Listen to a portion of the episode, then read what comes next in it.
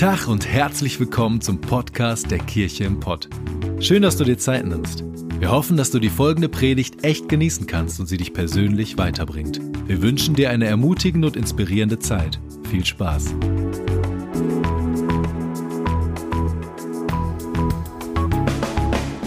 Mein Name ist Renke Bohlen, ich bin Pastor dieser Kirche. Schön, dass ihr da seid. Am dritten Advent, wer freut sich auf Weihnachten dieses Jahr? Es sind so ein paar Leute, Wer hat schon Geschenke? Ja.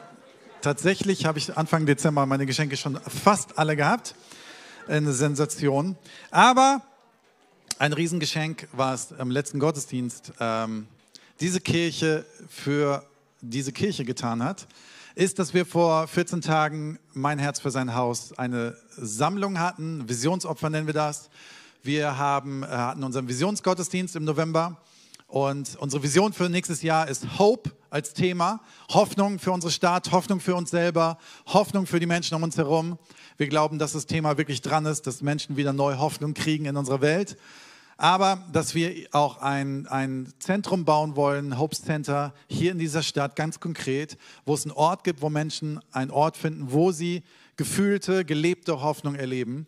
Und ähm, dafür haben wir gesammelt am letzten Gottesdienst, den wir hier zusammen waren. Und ich darf heute euch ein riesen Dankeschön sagen für 24.492 Euro 84, die gespendet wurden. Ein Riesenapplaus. Das ist mega. Eine unfassbare großzügige Spende, die wir erhalten haben. Falls du sagst, ich will nach wie vor immer noch gerne was dazu geben, kannst du das gerne machen über unser Kontakt auf der Homepage oder PayPal. Schreib gerne Visionsopfer darunter, dann wissen wir, wofür es ist. Und ähm, Sarah Klüß, komm doch mal kurz nach vorne, denn du leitest das Hope Center. Du warst zwar gerade schon hier vorne auf der Bühne, aber erzähl uns mal ein bisschen. Es ist Hammer, dass wir so viel, ist gut, ne? Dass wir, damit ja. können wir was starten, oder? Auf jeden Fall. Also ich war total sprachlos, dass es wirklich so eine krasse Summe ist. Also vielen, vielen Dank. Ähm, wir stehen gerade an drei Punkten. Ähm, einen, wir arbeiten gerade ganz mit Hochdruck an dem Konzept, weil wir einfach wirklich ganz verantwortungsbewusst damit umgehen wollen mit diesem Geld, weil das, ne, ihr habt das so großzügig gegeben, wir wollen das nicht einfach aus dem Fenster werfen, machen wir sowieso nicht, aber deswegen ein gutes Konzept. Und das Zweite ist, wir hatten eine Visionstreffen, das heißt, wir bauen gerade Team, gucken, wer will sich da voll mit einbringen. Herzliche Einladung, die Türen sind immer noch offen, ihr könnt euch gerne bei mir melden oder nachher beim Hauptstand. Und das Dritte ist ähm, die Räumlichkeiten. Wir sind da gerade in Gesprächen mit dem Vermieter und äh, gehen da gute Schritte und haben dann bald hoffentlich noch gute Neuigkeiten. Vielen Dank. Ein Riesenapplaus für Sarah. Danke, dass ihr das macht. Aber was wichtig zu, äh, zu, sagen ist, wir wollen nicht eine Kirche sein, die ähm, das, was wir tun wollen, Liebe zu geben, Hoffnung zu geben, nur an einen Kreis von ein paar Leuten delegieren wollen, sondern wir wollen als ganze Kirche nächstes Jahr Hoffnung geben, Hoffnung sein, Hoffnung selber empfangen. Und das ist uns ganz wichtig. Und jetzt möchte ich gerne zum Start der Predigt beten. Danke, Jesus, für diesen Sonntag. Danke, dass wir hier zusammen sein können, auch für die, die online gerade zuschauen. Und ich möchte dich bitten, dass du uns in der Predigt segnest, dass du uns sprichst und dass du in unser Leben hineinsprichst. Amen. Amen. Wem vertraust du? Wem vertraust du? Eine spannende Frage heutzutage. Gibt es irgendeinem, den du 100% vertraust? Gibt es jemanden, der sagt, ich vertraue irgendjemand anders 100%? Gibt es jemanden, der sagt, ich vertraue Politikern 100%? Gibt es jemanden, der sagt, ich vertraue meinem Arzt 100%? Äh, meinem Pastor, meinem Ehepartner? Das ist eine spannende Frage. Wem vertraue ich? Wem vertraue ich mein Leben an? Wem vertraue ich meine Lebensplanung an? Wem vertraue ich meine Gesundheit an? Wem vertraue ich die politische Führung unseres Landes an? Und ich habe, mein Eindruck ist, dass Menschen heutzutage mehr verwirrt sind, als dass sie klare Aussagen darüber treffen können, wen sie vertrauen. Wir haben so viel Information, wenn wir Social Media anmachen, wenn wir den Fernseher anmachen, wenn wir mit unseren Nachbarn reden. Jeder hat andere Informationen, eine andere Meinung heutzutage. Und mein Gefühl ist, es ist alles so ein bisschen rauer geworden. So die Abgrenzung, wer wem glaubt und was für eine Entscheidung darauf fällt. Natürlich ist die Frage, was Corona und Impfen angeht, eine ganz hohe Frage an dieser Stelle. So die Welt ist so ein bisschen so ein bisschen mehr ellbogenmäßig geworden. So, ich habe meine Meinung und die setze ich auch durch. Und ich weiß nicht, wie es dir geht. Ich habe Respekt vor Weihnachten. vor Silvester. Mit Menschen zusammen Familie, vielleicht irgendwo zu feiern, unter allen Schutzbedingungen natürlich. Aber was ist, wenn das Thema auf den Tisch kommt? Was ist, wenn ich auf einmal merke, dass Menschen, die ich liebe, eine komplett andere Meinung haben, als ich sie habe? Was könnte für eine Sprengkraft passieren in den Feiertagen, die keiner von uns möchte? Und deswegen die Frage, was ist Vertrauen? Wo kommt Vertrauen her? Wie funktioniert Vertrauen? Vor einigen Jahren, in den 90ern, hatte die Deutsche Bank mal Slogan, Vertrauen ist der Anfang von allem. Vertrauen ist der Anfang von allem, würde ich heute genauso sagen. Das Interessante ist, dass sie das in der Zeit gesagt hat, die Deutsche Bank als Werbung, hey, natürlich, uns könnt ihr das Geld anvertrauen. Heute will ja keiner mehr mein Geld, aber damals wollten sie es noch. Also, uns könnt ihr vertrauen. Ja, und ein paar Jahre später ist das ganze System zusammengebrochen, das ganze Bankensystem. Und man konnte merken, nee, Moment, den Banken konnten wir gar nicht vertrauen. Oder vielen Banken vielleicht nicht. So, Vertrauen ist aber extrem wichtig im Leben. Weil ganz viel, und ich würde mal sagen, alles basiert auf Vertrauen. Ich kann jetzt nicht sagen, ich schließe mich zu Hause ein und nagel die Türen und Fenster zu und mache den Fernseher aus und bin nur noch ich. Das funktioniert nicht. Unsere Welt ist auf Beziehungen angelegt und Beziehung ist immer auf Vertrauen angelegt. Immer. Beziehung funktioniert nicht mit Misstrauen. Funktioniert vielleicht schon, aber dann ist es eine ungesunde Beziehung. So, worin kann ich vertrauen? Manche vertrauen auf ihren Instinkt, auf ihr Gefühl, auf manche vertrauen Politikern, manche vertrauen ihrem Verstand, manche vertrauen ihrer Ehefrau, was ich gelernt habe, was gut ist. Ja, irgendwann mal festgestellt, meine Frau hat meistens die bessere Meinung. Und das erfahre ich dann erst im Nachhinein. Ja? Ich dachte, du wärst gar nicht mehr da. Mist. Kriege ich heute Nachmittag wieder aufs Brot geschmiert. Manche vertrauen den Menschen, die sich impfen lassen wollen. Manche vertrauen denen, die sich nicht impfen lassen wollen. Manche vertrauen Facebook-Kommentaren und anderen, dem Nachbar, der vielleicht Arzt ist oder im Krankenhaus arbeitet. Wem vertraust du? Es ist so vielfältig. Mein Gefühl ist in allen Diskussionen, auch die wir heutzutage führen, die Diskussionen, die du mit Menschen führst, genau über politische Themen, über Impfthemen, über was auch immer Themen, oft basieren die Dinge auf Vermutungen. Ich habe da mal gehört. Mir hat mal einer erzählt, der jemanden kennt, der wiederum jemanden kennt, der hat das erlebt. Aber Leute, ist das Vertrauen? Basiert unser Leben, unsere Beziehung, unsere Meinung auf so, solche Meinungen? Es kann gefährlich sein. Die Bibel im Psalm 20, 8 bis 9 sagt, oder König David sagt, manche Völker schwören auf gepanzerte Kriegswagen und auf die Kampfkraft ihrer Reitheere. Wir aber vertrauen auf die Kraft des Herrn unseres Gottes. Sie, die vertrauen auf die Streitheere, wanken und stürzen, wir aber stehen fest und halten stand. Und diese Predigt soll nichts anderes sein als eine Ermutigung und ein Weckruf. In diesen Zeiten, in denen wir leben, lass uns bitte unser Herz ganz nah an Gottes Herz haben. Lass uns unsere Kraft, lass uns reinlehnen, ganz stark auf dem, aus meiner Meinung, dem ich 100% vertrauen kann. Dem ich 100% vertrauen kann. Ich brauche eine Konstante, ich brauche einen Maßstab, ich brauche einen Wert, ich brauche irgendwie so ein Thermometer. Und das ist für mich die Bibel. Das ist für mich das Wort Gottes. Das ist für mich Gott selber, zu dem ich hingehe und ihm vertraue. Liebe Kirche, lasst uns aufpassen, dass wir unseren Schwerpunkt nicht auf Tausenden von Meinungen legen, sondern als allererstes auf das Wort, auf Jesus Christus, auf den Heiligen Geist, der in uns lebt und in uns reden kann. Wem vertraust du? Es ist so leicht, jemanden zu vertrauen, den ich sehe. Es ist so schwer, jemanden zu vertrauen, den ich nicht sehe, einem unsichtbaren Gott. Ich will aber Werbung machen. König David wusste damals schon, hey, die vertrauen auf ihre, wow, das ist so gepanzert und so krasse Pferde und so krasse Schwerter. Ich weiß genau, was ich damit anrichten kann. Aber erinnere dich mal an König David selber, der irgendwann mal vor Goliath stand. Und wem hat er vertraut? Nicht seiner Steinschleuder, mit der er den Riesen erledigt hat, sondern auf Gott wo er gesagt hat, wenn der hinter mir steht, kann mir nichts geschehen und kann ihm nichts passieren. Wem vertraue ich? Auf wen lege ich meine Kraft? Die Bibel sagt, lehn dich nicht rein in das, was limitiert ist. Und zwar in Sprüche 3, 5 bis 6. Vertraue auf den Herrn von ganzem Herzen und verlass dich nicht auf deinen Verstand. Also, hier steht nicht, sei blöd. Hier steht nicht, denke nicht nach. Oh, liebe Freunde, lass uns bitte nachdenken und nicht naiv sein. Hier steht nicht, studiert nicht. Hier steht nicht, erfindet nicht. Hier steht nicht, seid logisch sondern verlasst nicht alles auf euren Verstand.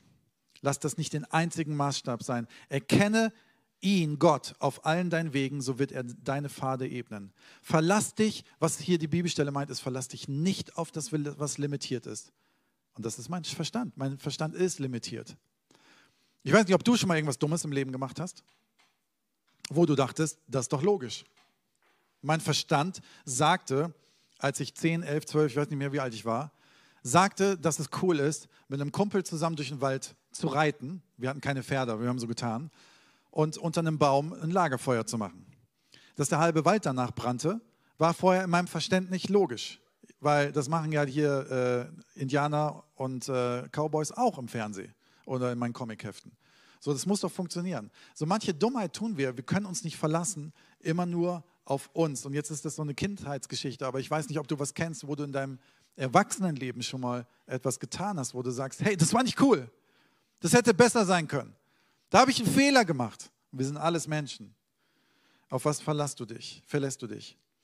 Im Hebräischen bedeutet das Wort Vertrauen, ich weiß nicht, ob ich es richtig ausspreche, wer hier gerade heute Hebräer ist und ähm, sagt, ich bin da voll gut in der Sprache. Ich spreche es aus, wie ich es gelernt habe, aber ist auch egal. Es heißt Betach. Lass uns mal alle sagen. 3, 2, 1. Betach. Danke, ihr habt es super ausgesprochen. Was bedeutet dieses Wort im Hebräischen übersetzt? Das Hebräische ist immer interessant, weil es eine Bildersprache und es ist so eine Sprache, die ich, ich mag das total gerne. Im Studium habe ich es gelernt. Ich mache das lieber als Griechisch, weil das so ein bisschen so intuitiv ist und so Bilder rundherum packt. Und Betach heißt, streck dich aus, also Vertrauen bedeutet, streck dich aus, leg dein Angesicht vor Gott das stelle ich mir vor, wie ich platt auf dem Boden liege, mit dem Bauch und warte in dieser Haltung auf Anweisung deines Schöpfers. Betach, Vertrauen. Streck dich danach aus, nach Gott. Leg dich anbetend auf dein Angesicht. Wer sich hinlegt mit dem Gesicht nach unten und ich sehe mich in meinem Wohnzimmer auf dem Teppichboden so liegen, der liegt in einer Haltung, die nicht ist, hey, hier bin ich und weiß alles, sondern sie ist in einer Haltung, hey, ich brauche dich. Ich brauche dich. Hier ist mein König, hier ist mein Gott. Und ich warte, dass du zu mir redest. Wie ein Diener, der darauf wartet, dass sein Meister ihm den nächsten Schritt zeigt. Und wenn du vertraust, legst du dein, auch deinen Willen hin, ja? Du, du liegst dort und sagst, Gott, ich lege erstmal meine Gedanken, mein Verstand, meine Vorstellungen, meine Träume, lege ich vor dich hin und warte. Adventszeit ist ja so die Wartenszeit auf Heiligabend, auf das der König kommt. Ja, aber liebe Freunde, ich weiß nicht, wie es euch geht. Warten ist nicht meine Stärke. Ist nicht meine Stärke. Wir leben in einer Welt, wo Warten Mangelware ist. Wir warten seit über sieben Jahren drauf als Kirche, dass wir irgendwann ein eigenes Gebäude haben. Falls du dich fragst, das hier ist nicht unser Gebäude, aber wir glauben dran, dass es irgendwann ein Gebäude geben wird. Ich habe irgendwie keine Ahnung. Ich sage es jetzt mal raus, 2022 wird was passieren. Aber ich habe keine Ahnung. Aber was ich machen kann, ist immer wieder, und das machen wir als Leitungskreis, das machen wir als Team, wir legen uns hin und geben das Gott und sagen, wir vertrauen dir. Du hast uns gerade diese Rotunde hier gegeben. Wir vertrauen dir, dass es das Richtige ist für jetzt. Es wird aber was anderes kommen. Wir vertrauen dir. Ich lege mich hinein. Und du legst etwas nieder. Du legst vielleicht auch einen Traum nieder. Du legst vielleicht Verletzungen nieder, du legst vielleicht Trauer nieder, du legst vielleicht Wünsche nieder. Aber was du tust, Vertrauen bedeutet es, ich gebe mich ganz hin. Ich gebe mich ganz hin. Ich klammer nicht an irgendwas fest. Ich klammer nicht an meinen Vorstellungen fest. Ich klammer nicht an dem fest, wo ich immer denke, das muss genauso sein. Und wisst ihr was? Was ich mir wünsche in unserer Gesellschaft und bei allen Diskussionen, die gerade geführt werden, dass wir alle mal ein bisschen weicher werden. Dass wir alle mal ein bisschen entspannter werden. Und sagen, die einzige Wahrheit werde ich nicht haben. Ich werde sie nicht haben. Ich habe eine Erkenntnis, aber es wird nicht die hundertprozentige Erkenntnis sein. Lass mich doch mal in ein Gespräch gehen und sagen, ich will lernen von dir. Wenn das beide Seiten machen, kommt was ganz Geniales bei raus. Lass uns doch ein weiches Herz haben. Und vor allem lass uns hinlegen vor Gott und sagen, du bist der Schöpfer. Du kennst die ganze Soße, in der wir gerade leben. Ich möchte dir vertrauen. Und ich möchte von dir aus denken. Ich möchte von dir aus handeln. Ich möchte von dir aus agieren. Und das auch in meinem Leben sonst mit Entscheidungen, die in meinem Leben sind. Und ich weiß nicht, welche Entscheidung in deinem Leben gerade dran ist. Partnerwahl, Wohnungssuche, Jobwechsel, was auch immer in deinem Leben gerade ist, irgendein Business-Deal, den du abschließen willst, zu sagen, ich lege es mal Gott hin. Ich habe mal von einer Firma gehört, die, die, ähm, die laufen immer um das Gebäude von Firmen, ähm, bevor sie mit denen Deal machen und beten. Coole, Alfons, coole Idee, oder? Einfach zu sagen, ich, ich umkreis mal einfach, und manchmal ist der gute Deal gar kein guter Deal, obwohl er nach außen aussieht, aber Gott zeigt mir was Gutes. Lass uns Vertrauen sein und zwar nicht naiv. Also vielleicht kindlich naiv. Im Sinne von Gott, ich vertraue dir, aber schlau. Für mich ist das Schlauheit. Zu sagen, hey Gott, du bist derjenige, der in meinem Leben die Antwort ist. Ich wünsche mir mehr Vertrauen an unsere Gesellschaft. Wisst ihr, wir können in unserem Leben sagen, wir streichen Vertrauen und unsere Welt wird eine sehr unangenehme Welt. Wie wäre es, wenn wir als Christen und als Kirchenport neu lernen zu vertrauen? unser, unser Herz manchmal mehr zu öffnen und weich werden zu lassen. Ich möchte es gerne für mein Leben. Und zu sagen, ich höre mehr zu. Ich nehme mehr wahr. Ich nehme mehr ernst. Aber Gott hilft mir dabei. Gott ist der Start. Meine Beziehung zu Gott ist genau der Punkt, wo ich das nämlich einübe. Wie jemand, der einfach völlig asketisch mich hinlegt auf den Fußboden und sagt, Gott, hier bin ich. Ich habe keine Ahnung. Der Rest kommt von dir. Ich glaube, das ist eine unfassbare, schöne Haltung. Jetzt sind wir im Advent und feiern bald Weihnachten und wir haben in unseren Weihnachtsstories haben wir so manche Geschichten drin mit Engeln und mit dem Stall und dem, was auch immer wir alles so für Geschichten kennen und die gut sind und cool sind. Aber es gibt eine Geschichte, die finde ich interessant an dieser Stelle, Vertrauen und Hinlegen. Das sind unsere Sterndeuter. Ähm, nicht zu verwechseln mit den heiligen drei Königen, das steht übrigens nicht in der Bibel, es waren keine Könige, sondern es waren Sterndeuter, Wissenschaftler, es steht sogar Magier, wenn man es genau übersetzt drin die von irgendwo aus dem Osten kamen und einem Stern gefolgt sind, den sie erkannt haben als Stern. Sie waren Wissenschaftler, sie haben das analysiert und haben gesagt, wenn dieser Stern kommt, wird ein König geboren. Dem müssten wir hinterherlaufen. Ich weiß nicht, wie viele hunderte von Kilometern, tausende von Kilometern sie vielleicht gelaufen sind. Man weiß nicht genau, aus welchem Land sie kamen. Man weiß nur, sie sind diesem Stern hinterhergelaufen. Und für sie hatte, hatten Sterne was Göttliches. Und sie wussten, da kommt was, Vertrauen. Ich weiß nicht, ob du in deinem Leben schon mal ein Zeichen gesehen hast und bist dem blank hinterhergelaufen, wo du keine Ahnung hast, wo es hinführt. Ich glaube, wir haben null, null Ahnung, wie es sich anfühlt, in der damaligen Zeit sowas zu tun. Weil wir so geprägt sind von unserem Handy. Ja, lass mal gucken, wo, wo bin ich denn hier und wo, wo geht es denn hin? Und wo wird denn normalerweise, ach, hier ist diese Astro, App oder keine Ahnung, Sterne-App, wo gehen denn Sterne normalerweise hin? Dann kann ich mir schon mal ausrechnen, kann ich mir den Weg sparen ins Flugzeug. So, wir haben keine Ahnung, was es bedeutet, sich hinzustellen und einfach zu sagen, ich laufe. Ich laufe einfach. Und ich gucke mal, was bei rauskommt. So, es taten sie, sie vertrauten ihrem Zeichen. Und sie landeten in Bethlehem. Nein, sie landeten nicht nur in Bethlehem, sie wussten, es ist etwas Königliches im Anmarsch, stehen aber in Bethlehem. Ja, Jerusalem hätte noch Sinn gemacht, aber Bethlehem? Und dann stehen sie noch vor einem Stall. Hallo? Aber sie vertrauten. Sie vertrauten. So, und das nächste, was sie machen, ist, dass sie in dem Stall sind und Geschenke mitgebracht haben. Sie legten etwas hin, und zwar diese Geschenke symbolisieren etwas, dass sie anerkennen im Vertrauen, hier ist ein König geboren. Hier ist ein König geboren. Sie haben drei Sachen mitgebracht. Das erste ist Gold weiß nicht, wer von euch viel Gold zu Hause hat. Ich nicht. Ich hatte mal ein bisschen Gold an meinem Ehering, den habe ich in Israel verloren. Ich muss den irgendwann nochmal suchen. leider. Aber Gold. Gold ist wertvoll, auch heute noch. Manchmal sagt man, Gold ist die einzige stabile Währung, die es gibt. Gold ist wertvoll. Ich glaube, dass Maria und Josef niemals in ihrem Leben Gold in der Hand hatten. Jetzt kommen da so ein paar Sterne. Stellt euch mal die Szene vor. Du bist in Bethlehem und dann kommen da so ein paar Jungs aus Fernosten, Magier, und setzen sich vor deinen Sohn im Stall und haben Gold mitgebracht. Irgendwie, also ich glaube, das muss eine unfassbar komische Szenerie gewesen sein. Da ist die Kuh, die gerade groß gemacht hat, da ist der Esel, der gerade seinen Mund nicht halten kann und es stinkt und keine Ahnung, was da alles los war. Gold haben sie mitgebracht. Gold ist und war ein Zeichen von Ehre. Gold ist eine Ehre und zeigt, hier ist ein König geboren.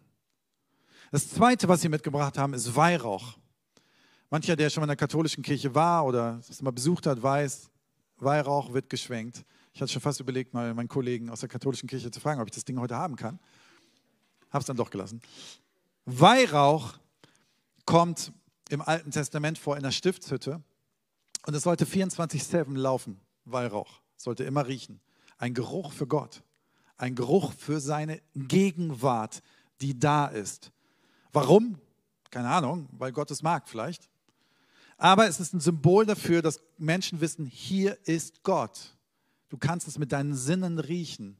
In, damals war in der Stiftshütte die Präsenz Gottes.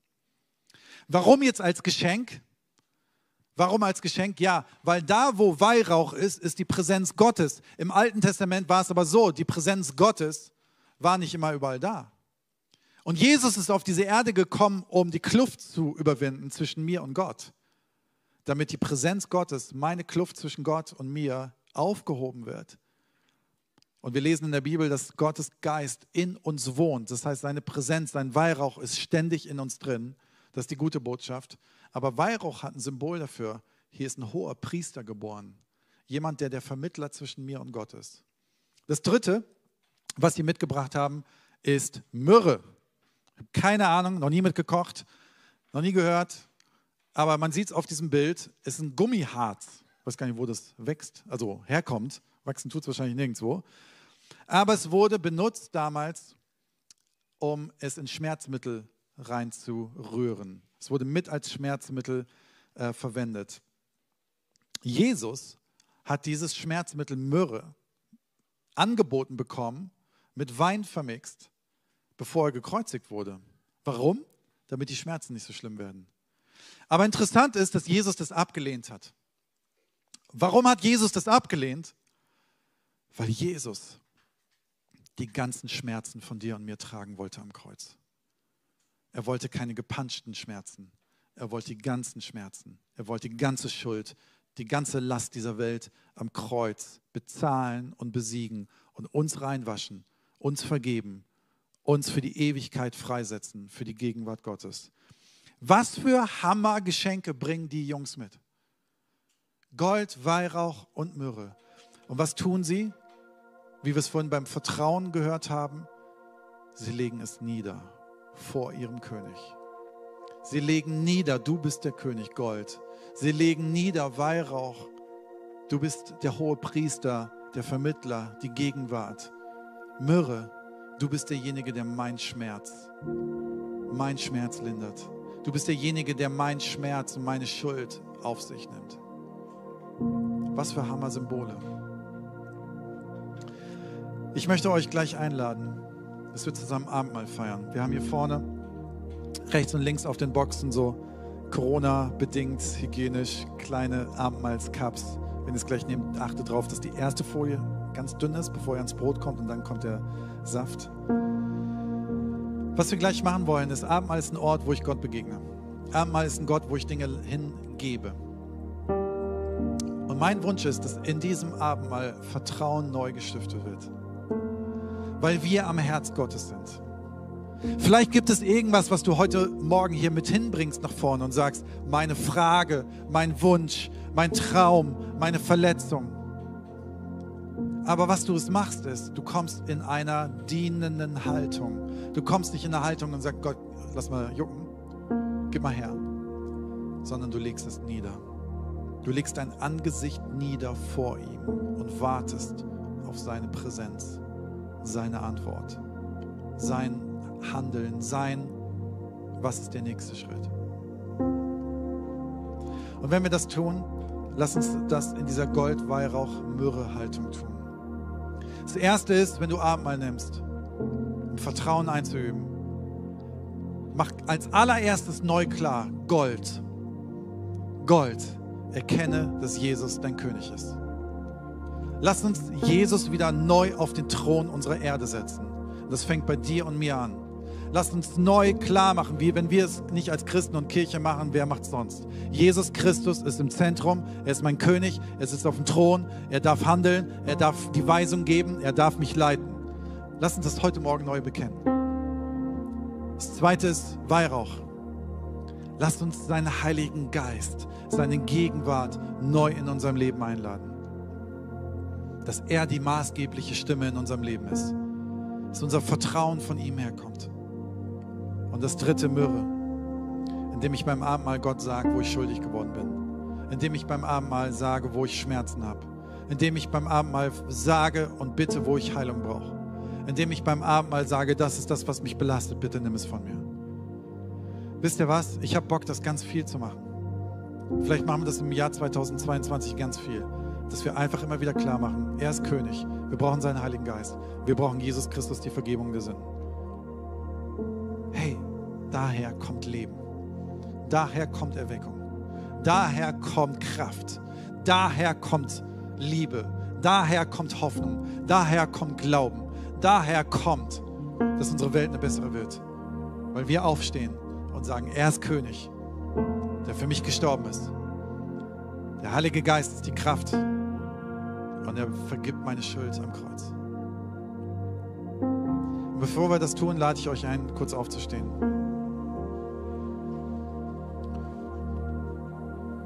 Ich möchte ganz kurz die Einsetzungsworte fürs Abendmahl sprechen. Und wenn du dich fragst, ob du Abendmahl bei uns nehmen darfst, ja, du darfst es nehmen. Es ist deine Herzensentscheidung. Das können wir nicht für dich entscheiden. In der Bibel heißt es im weiteren Verlauf in Matthäus 26, im weiteren Verlauf des Essens, Jesus saß mit seinen Jüngern zusammen, nahm er das Brot und dankte Gott dafür, brach es in Stücke und gab es den Jüngern mit den Worten, nehmt und esst, das ist mein Leib. Dann nahm er seinen Becher mit Wein, sprach das Dankgebet, gab ihn den Jüngern und sagte, trinkt alle daraus, das ist mein Blut, das Blut des Bundes, das für viele zur Vergebung der Sünden vergossen wurde. Ein Ort, wo Jesus sitzt und mit dir zusammen essen möchte und sagen möchte, was er getan hat und was in der Zukunft tun wird und dass es ein Bund ist, den er niemals brechen wird. Bevor wir das jetzt machen, möchte ich ganz kurz, dass wir still sind. Ich lade euch ein, kurz die Augen zu schließen. Dass wir alle zusammen die Augen schließen. Stell dir vor, wir liegen in der Batach-Haltung vor dem Thron Gottes. Er sitzt auf dem Thron. Sein Sohn sitzt neben ihm. Der Heilige Geist schwirrt irgendwo herum. Wir liegen an einem unfassbar schönen Ort unser Angesicht vor ihm mit offenen Händen und sagen, Gott, hier bin ich. Hier bin ich. Ich bringe dir meinen Traum. Ich bringe dir mein Gefühl. Ich bringe dir meinen Schmerz. Und ich möchte euch einladen, kurz in dieser Haltung, dass wir alle ruhig sind, kurz mal zu verweilen, uns einfach in diese Situation reinzudenken. Es geht so schnell, dass wir nach vorne gehen und so einen Becher aufmachen und Abendmahl nehmen und singen. Und aber sich reinzudenken in die Gegenwart Gottes ist was, wo ich euch jetzt gerne kurz anleiten möchte.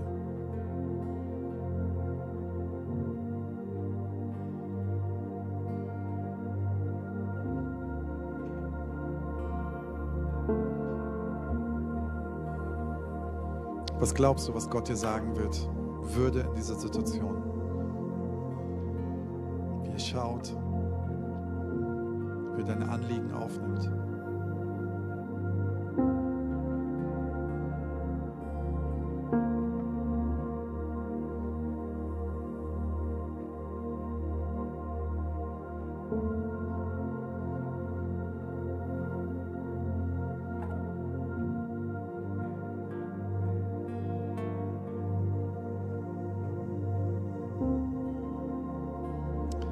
Ein Bild, wie jemand hier aus dem Raum gefühlt nicht anbetend vor dem Thron liegt, sondern erschöpft vor dem Thron liegt. Und selbst wenn Gott sagt, steh auf und komm auf meinen Schoß, du sagst, ich kann gar nicht. Ich kann nicht. Ich bin müde und erschöpft und kann nicht. Mein Bild war, wie Gott von seinem Thron runterkommt. Dich liebevoll dir aufhilft. Wenn man ganz viele Engel rundherum kommen mit Essen und mit Trinken und allen möglichen schönen Dingen. Gott dich hinsetzt und sagt, wenn du nicht mehr kannst, bin ich deine Kraft. Ich bin deine Stärke. Ich möchte dir aufhelfen.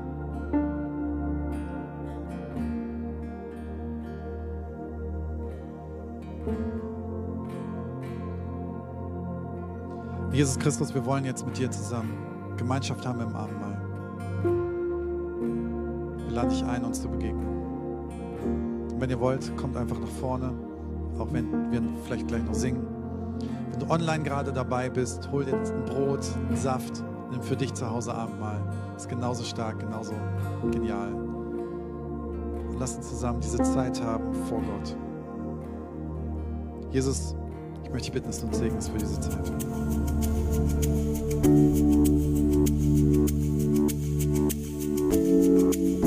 Wir hoffen, dass dir die Predigt weitergeholfen hat. Wenn du Fragen hast, schreib uns einfach an info@kircheimpott.de. Fühl dich auch herzlich eingeladen, uns persönlich kennenzulernen. Für alle weiteren Infos zum Leben unserer Kirche besuche unsere Website oder folge uns auf Instagram. Wir wünschen dir noch eine geniale Woche. Glück auf!